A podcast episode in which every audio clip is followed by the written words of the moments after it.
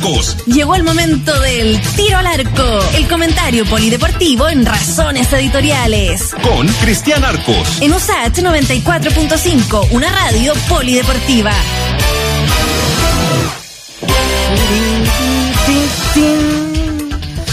Don Cristian, ¿cómo está para este día miércoles? Ahí andamos, todo bien, eh, Freddy, todo, todo bien en esta, en esta semana que, que me parece que puede ser de, de definiciones eh, importantes, ¿no? Eh, ¿ah? A propósito de la continuidad del, del campeonato, de la manera como se está jugando hasta ahora, por lo menos, por lo menos. Hay voces que dicen que podría suspenderse por la pandemia.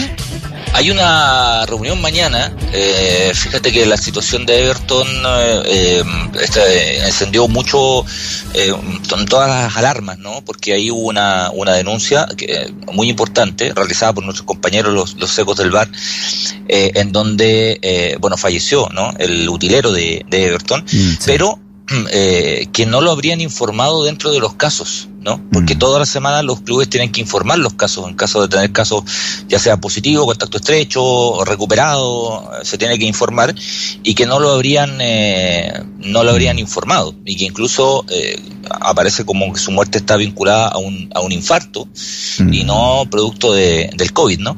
Eh, esto evidentemente sería una situación irregular. Eh, según Everton no es así. Hay que dar la, la, la otra parte, ¿no? Según Everton la situación no, no había sido de esa, de esa manera. Lo cierto es que sí se encienden, ¿no? Las alarmas porque es la primera persona ya vinculada directamente a un plantel profesional que fallece.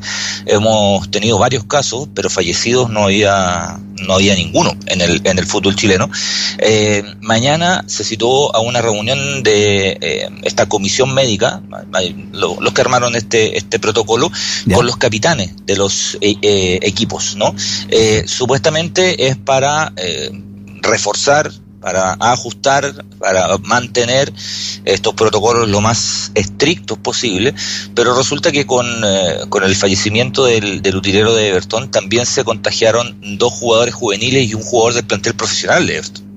Eh, en Curicó subimos ¿no? el, el chascarro del fin de semana, en donde también habían varios jugadores contagiados y, y el, el partido apenas se pudo se pudo jugar. Entonces, me parece que, que al menos la discusión se va a llevar a cabo, al menos la discusión de si están las condiciones para jugar el campeonato, porque eh, para argumentar seguir jugando hay argumentos importantes. El principal de ellos es que la positividad es, es muy baja. O sea, efectivamente, entre toda la gente que juega y que participa del fútbol profesional eh, y la gente que se contagia es muy baja, muy, muy eh, porcentaje Sí, pero- bajísimo.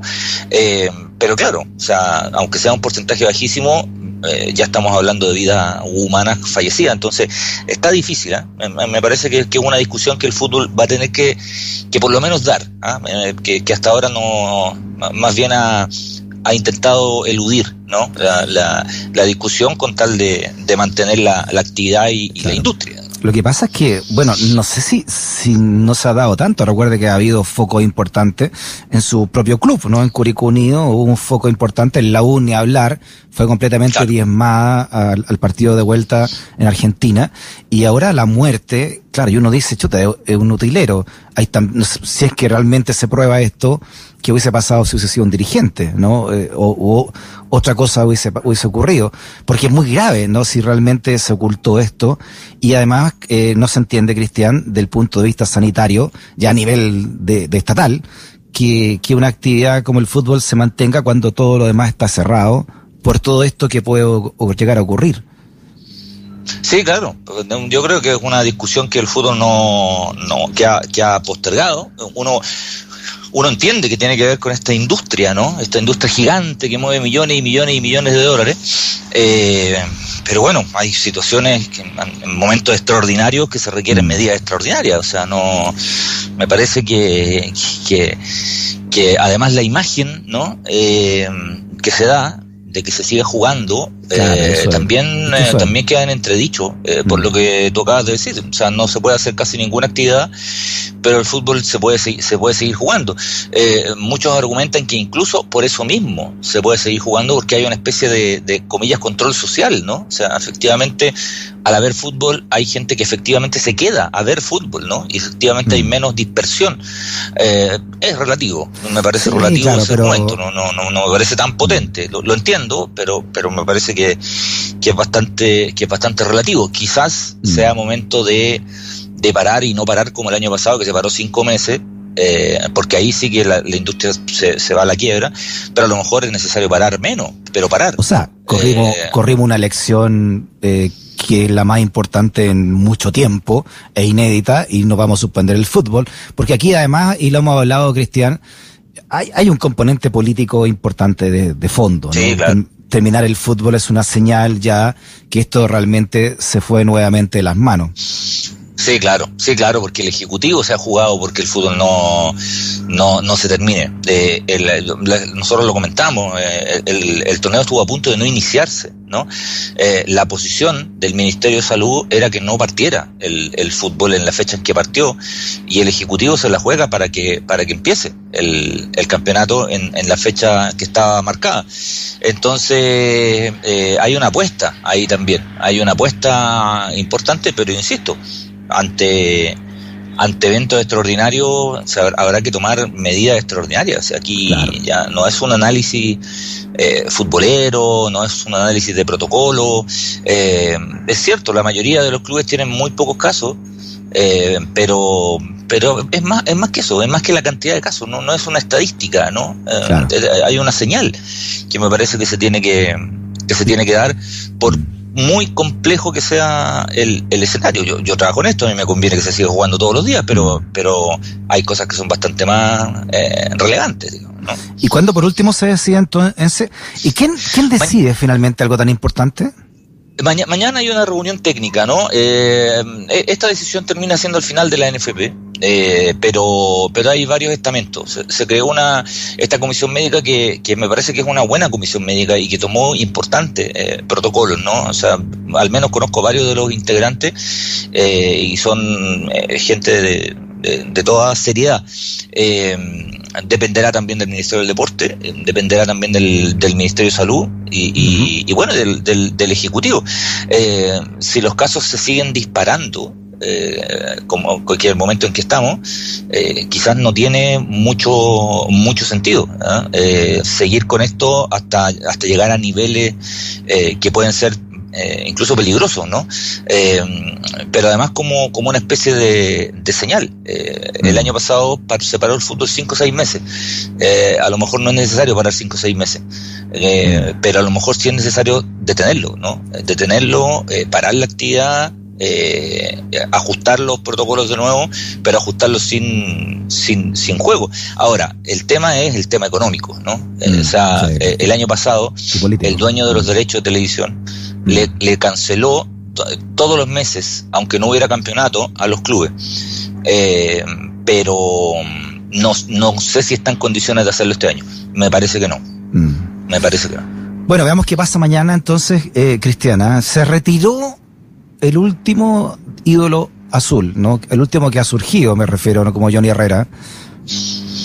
Sí, yo diría, además, me parece que Independiente, obviamente está totalmente vinculado con la U. Eh, eh, yo creo que Herrera es el, es el arquero más importante de la competencia chilena de los últimos 20 años, ¿no? El, Ujú. arquero más importante del medio, que- del campeonato nacional de los últimos 20 años. Su última temporada fue, fue en Everton, lejos de, de la U, ¿no? Que habría sido su, su deseo. Se retira después de una carrera bastante larga, Herrera tiene 39 años.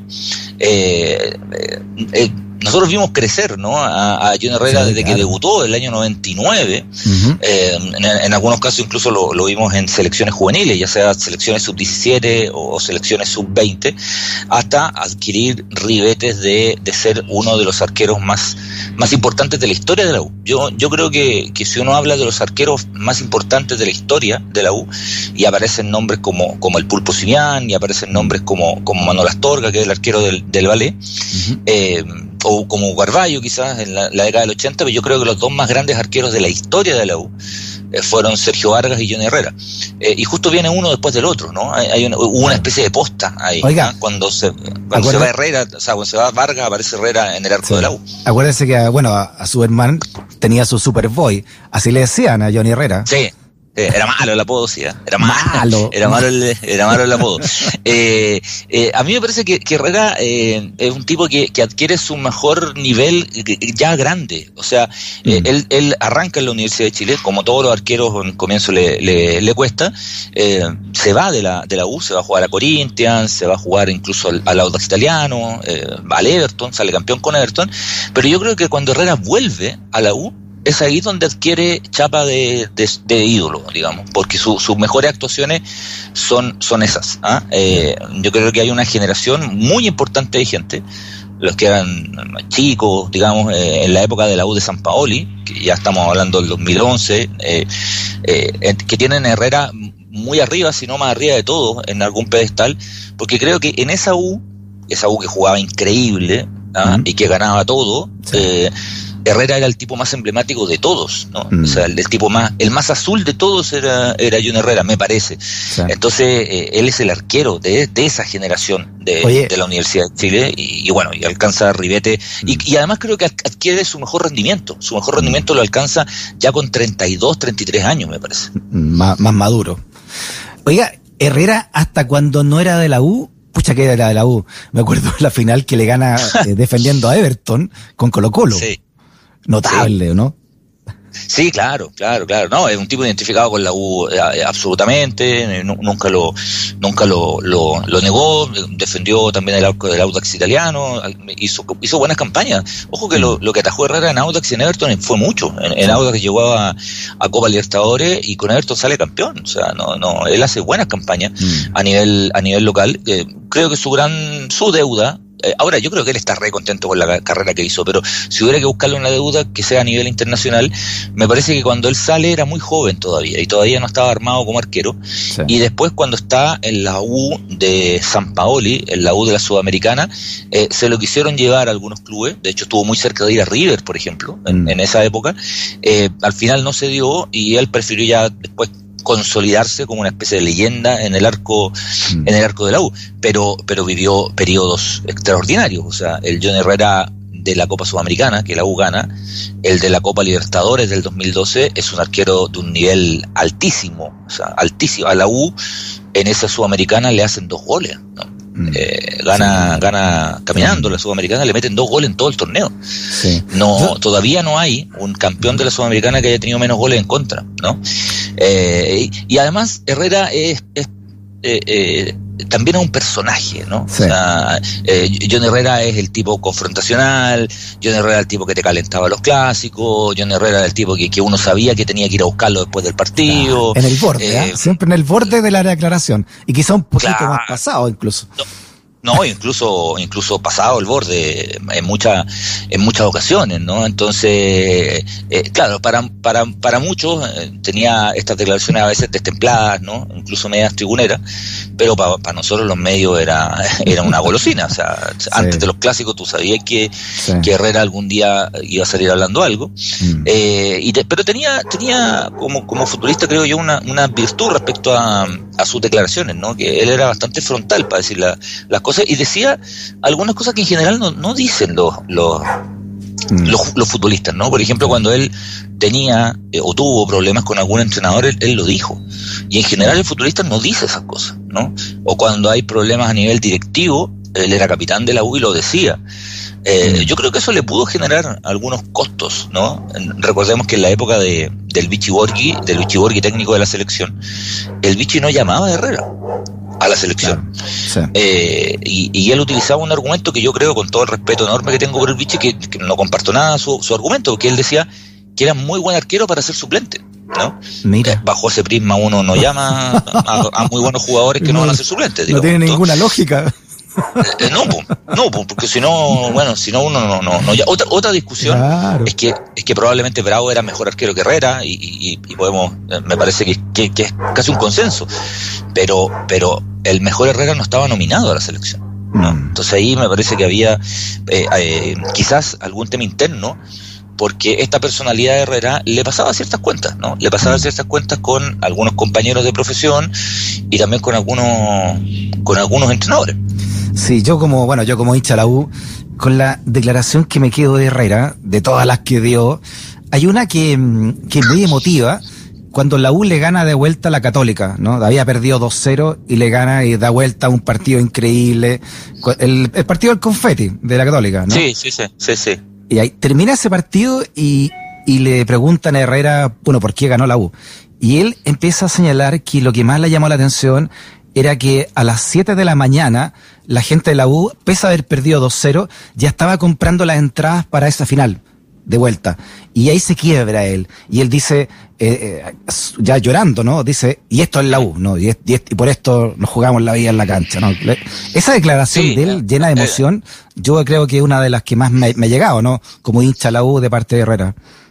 Claro, eh, Herrera yo creo que traducía e interpretaba eh, muy bien el sentido del hincha en la cancha, ¿no? Eh, que algunos jugadores hacen eso, son una especie de, de, de, emblemas dentro del terreno de juego, más allá de las cercanías o no que puedan, que puedan tenerlo. Probablemente el hincha de otro club no, no siente lo mismo por, por, por Herrera, pero sí lo siente por un, por un jugador de su equipo.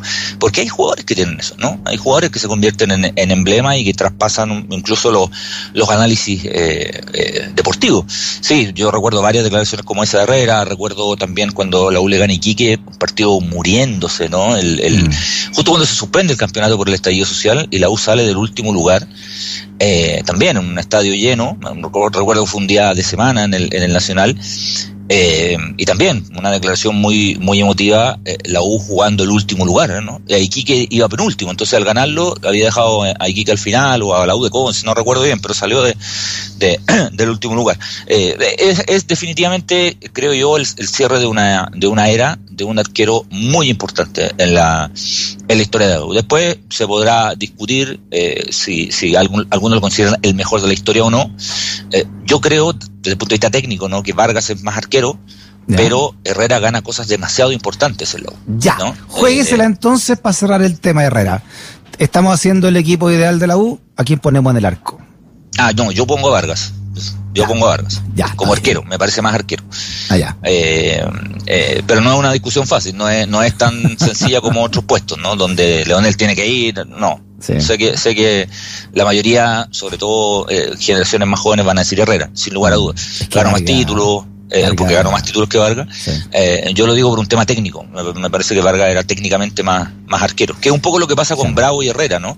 Mm. Eh, ahí, ahí hay una, hay un tema interesante, ¿no? En Bravo y Herrera, porque Bravo es un poco menor que, que Herrera. Y ellos siempre tuvieron buena relación. Había gente que pensaba que no, que como competían por el arco y todo, no se llevaban claro. bien y no, y, y no era así. Ellos siempre tu, tuvieron muy buena relación entre ellos y, y, Bravo siempre valoró mucho ¿no? la, la presencia de, de, Herrera en la selección. Decía ¿Qué que le faltó a Johnny Herrera para llegar a Europa? Don Cristian. Yo creo que en su mejor momento ya estaba más grande. Yo creo que el mejor momento de Herrera ya tenía treinta y tantos años, 31, 32 años, y creo que los equipos europeos suelen contratar arqueros 23, 24, ¿no? Y a los 23, 24 yo creo que Herrera todavía no estaba armado como arquero y es ahí donde Bravo le saca ventaja. Porque. Bravo sí se va a Europa a los 23, 24, eh, porque creo que tenía más condiciones de arquero internacional, ¿no? El, el tema del juego con los pies, el tema de, del liderazgo. Entonces Bravo se arma en Europa, en, en definitiva.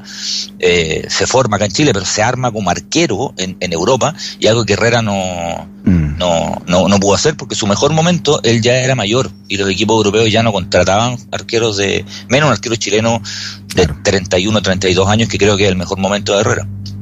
Perfecto, bueno, un saludo grande a Johnny Herrera, para los hinchas azules siempre va a ser un, un gran, un gran referente. 7 de abril, ah, día que está en la historia del tenis moderno chileno. Sí, el día de los sillazos, el día de, el día de uno de, las, de los eventos más extraños, polémicos, raros de la historia del deporte nacional. Fue un 7 de abril del año 2000. Oye, ¿cómo ha pasado el tiempo, no? ¿Del 2000? Eh, ¿Cómo ha pasado el tiempo? Porque es una imagen muy icónica. Eh, jugaba Chile con Argentina, zona 1 de Copa Davis, y se jugaba eh, en un recinto inédito, que era la cúpula del Parque O'Higgins. ¿Ya? ¿Ya? Eh, ahí ya partimos mal. Claro. Yo no sé a quién se le ocurrió jugar un partido de, de tenis en la cúpula del Parque O'Higgins. Además, disculpe, que, disculpe que se estaba, sí. ni siquiera se había entregado. Estaba como no, en construcción todavía. Claro, Claro, estaba todavía en periodo de construcción, eh, no se había entregado. Eh, hay recintos en Chile, o sea, eso es lo otro, hay recintos para, para albergar, pero a alguien se le ocurrió meter la cúpula básicamente para meter más gente, ¿no? Eh, algunos antecedentes del tema de, de los sillazos. Bueno, el principal es que como no se había terminado, a alguien se le ocurrió llenar de sillas el lugar estas sillas mm. plásticas, ¿no? O sea, sillas, tú puedes mover la silla de lado, ponerle un poquito más allá, un poquito más acá. No eran sillas atornilladas al piso en una buena parte del recinto en donde se estaba jugando. Otra cosa es que ese día, 7 de abril, que es cuando partía la serie con Argentina, eh, había una marca de cerveza que estaba promocionando eh, todo este todo este evento eh, y que empezó a regalar cerveza afuera ¿no? Antes de ingresar al recinto de la cúpula de, del Parque O'Higgins. Eh, y, en Chile está demostrado que el concepto deporte-cerveza no anda bien. ¿no? Eh, uno de pronto cuando va a Sudamérica se sorprende de que en muchos lados venden cerveza en el estadio, pero con nosotros no resulta. No, no, no, algo no cuaja, no subimos arriba la pelota, no entramos al bote, algo, algo pasa que no, que la, que la situación no, no, no funca. Eh, comenzaron los partidos de tenis. Ojo que, que, Chile tenía el Chino Río en aquel tiempo, mm. eh, como número 6 del mundo, y Argentina tenía a Mariano Zabaleta como número 21 del mundo. O sea, una, era una serie bien atractiva. En el primer partido, eh, el Chino Río le dio un paseo a Hernán Gumi, que era el, número 2 de Argentina, un tenista ya de larga trayectoria. Gumi, que era un grandote lento. Grandote, sí. No, el chino le dio un paseo, pero. Lo, humilló. pero le, no, le dio un paseo, pero no, con salvoconducto y todo, ¿no? Le, le dio un paseo, pero increíble. Y en el segundo partido jugaba Nicolás Mazú, que era muy joven. Mm. Fíjate que en la serie Mazú era número 90 del mundo y en ese tiempo Fernando González, un joven Fernando González, era 380 del mundo. Eh, el segundo ciclista era, era Mazú y estaba jugando un partido muy apretado con Mariano Zabaleta. Estaba ganando Zabaleta, pero era un partido muy apretado. Y hay un minuto en donde eh, se produce ya el, lo, digamos, el escándalo cuando eh, Zabaleta va a protestar una jugada con un pasapelota eh, y lo empuja, ¿no? No le, no le hace un empujón tremendo, pero lo empuja al pasapelota. Mm. Empieza a reaccionar la, la, la, gente del banco chileno, empieza a reaccionar el público que está ahí, se empiezan a agarrar entre los tenistas hasta que yo no sé quién fue el primero que tiró una silla al, al, al centro, pero quedó la cagada, perdón el francés. Eh, y, y, la, y la imagen fue pero brutal, porque cayeron cientos y cientos y cientos de eh, sillas al curso central del, del Parque O'Higgins. Eh, si, si, ustedes revisan en internet ese, esa serie, en, en mm. internet aparece como la serie de los sillazos. O sea, incluso está rotulada como, como la serie de, de los sillazos, eh, quedó la escoba porque el, el, el, lío siguió en los camarines. El padre de Mariano Zabaleta recibe un proyectil. Eh, Zabaleta estaba vuelto loco, como se habría vuelto loco cualquiera en una situación como esa. Estaba vuelto loco. El Mago Coria, que era un jugador muy joven, también repartiendo combos iban y combos venían, pero de manera increíble. Bueno, el juez del partido, que era un, español, ¿no? Era un español, Juan Márquez, decide suspender. Evidentemente, ¿no? Decide suspender el partido. Pero ojo, y esto, esto yo no me acordaba. Él decide que la serie se tiene que seguir jugando sin público al día siguiente. Se tiene que jugar lo que quedaba de este partido y, y, el resto de los duelos, partidos de doble y los segundos singles. Y Argentina no se presenta. Argentina decide eh, volver a Buenos Aires, el equipo dice que no están dadas las garantías para jugar y ellos vuelven a Argentina. Y la ITF, si bien es cierto, el organismo internacional del tenis, si bien es cierto, castiga a Chile y está dos años Chile sin jugar como local, o sea, todos los partidos copa que le tocaban a Chile eran visitantes, después de esto durante dos años, sin embargo, le da el triunfo a Chile. O sea, ah. Chile gana esa serie. porque Argentina no se presentó un poco guardando las proporciones como un maracanazo, ¿no? Cuando, cuando Chile no se presenta, digamos, Brasil gana el partido.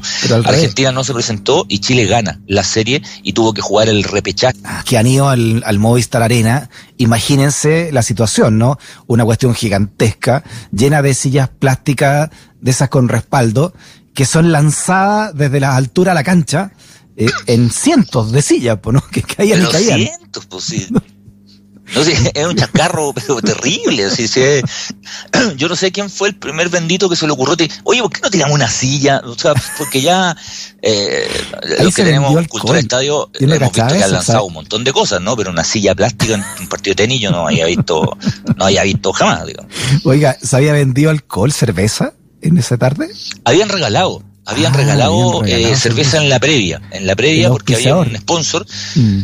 Eh, que estaba regalando y, como les comentaba hace un rato, eh, en, muchos países se vende cerveza en los estadios, ¿no? Eh, países latinoamericanos, pero con nosotros no funciona. No tenemos buena cabeza, parece, porque el concepto cerveza deporte en Chile no, no anda bien. o al menos cerveza, silla plástica, no, no anda bien, No, no, nunca, nunca ha funcionado. En Brasil se vende, bueno, seguramente por el tema del clima, la humedad y todo, pero en Brasil, en Ecuador, en Colombia, países con mucho más calor y humedad, eh, se vende mm. cerveza libremente en, en, el estadio y más allá de algunos incidentes, no, no, no, uno no, por lo menos a mí no me ha tocado ver incidentes tan, tan grandes o la gente arriba de la pelota, pero acá nosotros no, no nos funciona, ¿eh? como que, como que algo, algo no cuaja ahí, no, algo, algo no, no, no funciona bien. Y la serie de los sillazos termina, como te digo, con, con un, con imágenes que son, yo me acuerdo de haber estado, ya estaba reporteando, pero no fui ese día, ¿no? Eh, estábamos, trabajábamos en, el diario, en el Mercurio en ese tiempo, y estaba la tele prendida y no lo podíamos creer. No, sí fue impresionante. Nos tuvimos que ir todos para allá, nos tuvimos que ir todos a reportar para allá, eh, porque era una locura, ¿no? una, locura. El equipo argentino se quedó encerrado todo el día en el Parque Higgins. Exacto. ¿Tú te acuerdas que además fue toda una polémica porque Chile jugaba en cancha rápida? Para, porque Chino Río y Mazú, Chino Río básicamente, jugaba bien en todos lados, no menos en el pasto. En todos lados. Eh, le ponía una cancha de arena y jugaba bien el gallo. Eh, que era su gracia, ¿no? En el fondo, ¿no? Y, y los argentinos, como todos sudamericanos, era mejor cancha tierra. Pero eh, le hicieron esta cancha especial y ya antes gente decía, pero ¿cómo vamos a jugar aquí si no está listo? Esta cuestión no está entregado. El, el Movistar en esa época, no sé cómo se llamaba. Claro, si al final ese es el gran problema. Se jugó en un lugar donde no se debió haber jugado. E, ese es el gran problema, ¿no? Eh, o sea, tú no puedes organizar un partido de Copa Davis, aunque no pase nada, digamos, en un lugar donde tenéis sillas movibles. O sea, si mm. esta cuestión no es un cumpleaños, o sea, no, no, es una serie de Copa Davis, con además mucha gente, se llegaron como 12.000 personas. Eso es lo eh, Claro, en, el afán de vender más entradas y de meter más gente, mm. eh, esto por suerte no terminó en una tragedia, hoy día nos reímos porque da un poco de risa ver las sillas volando, pero no debe haber sido muy simpático que estáis jugando y de repente hay, hay un sillazo, hay, hay una imagen en donde el Nico Masú de hecho está en la cancha todavía como tratando de ver si se podía volver a jugar y mm. le llega un sillazo a un metro, ¿no? Eh, a, Masú. Entonces, una locura, ¿no? O sea, de verdad fue un, un, incidente de los más bochornosos que uno, que uno recuerda, por lo menos en un, en un deporte que en general es bastante correcto como, como el tenis, ¿no? No, y busquen las imágenes, los que están escuchando, que están en todo en YouTube, por supuesto, de, la magnitud que, que, fue esta cuestión. Y además me acuerdo del el clasismo de la época también, eh, eh Cristian. Algunas personas decían que esto era porque había entrado mucha gente que no pertenecía, comillas, a la familia del tenis. ¿Se acuerda, no? Bueno, el, el, ahí hubo eh, ese argumento, yo lo escuché de ambos lados. Lo escuché de Argentina y lo escuché de Chile también. Claro, eh, no, que no, que hay gente que no está acostumbrada al, al tenis, ¿no? Sale para allá. no, mal, mal no, sale.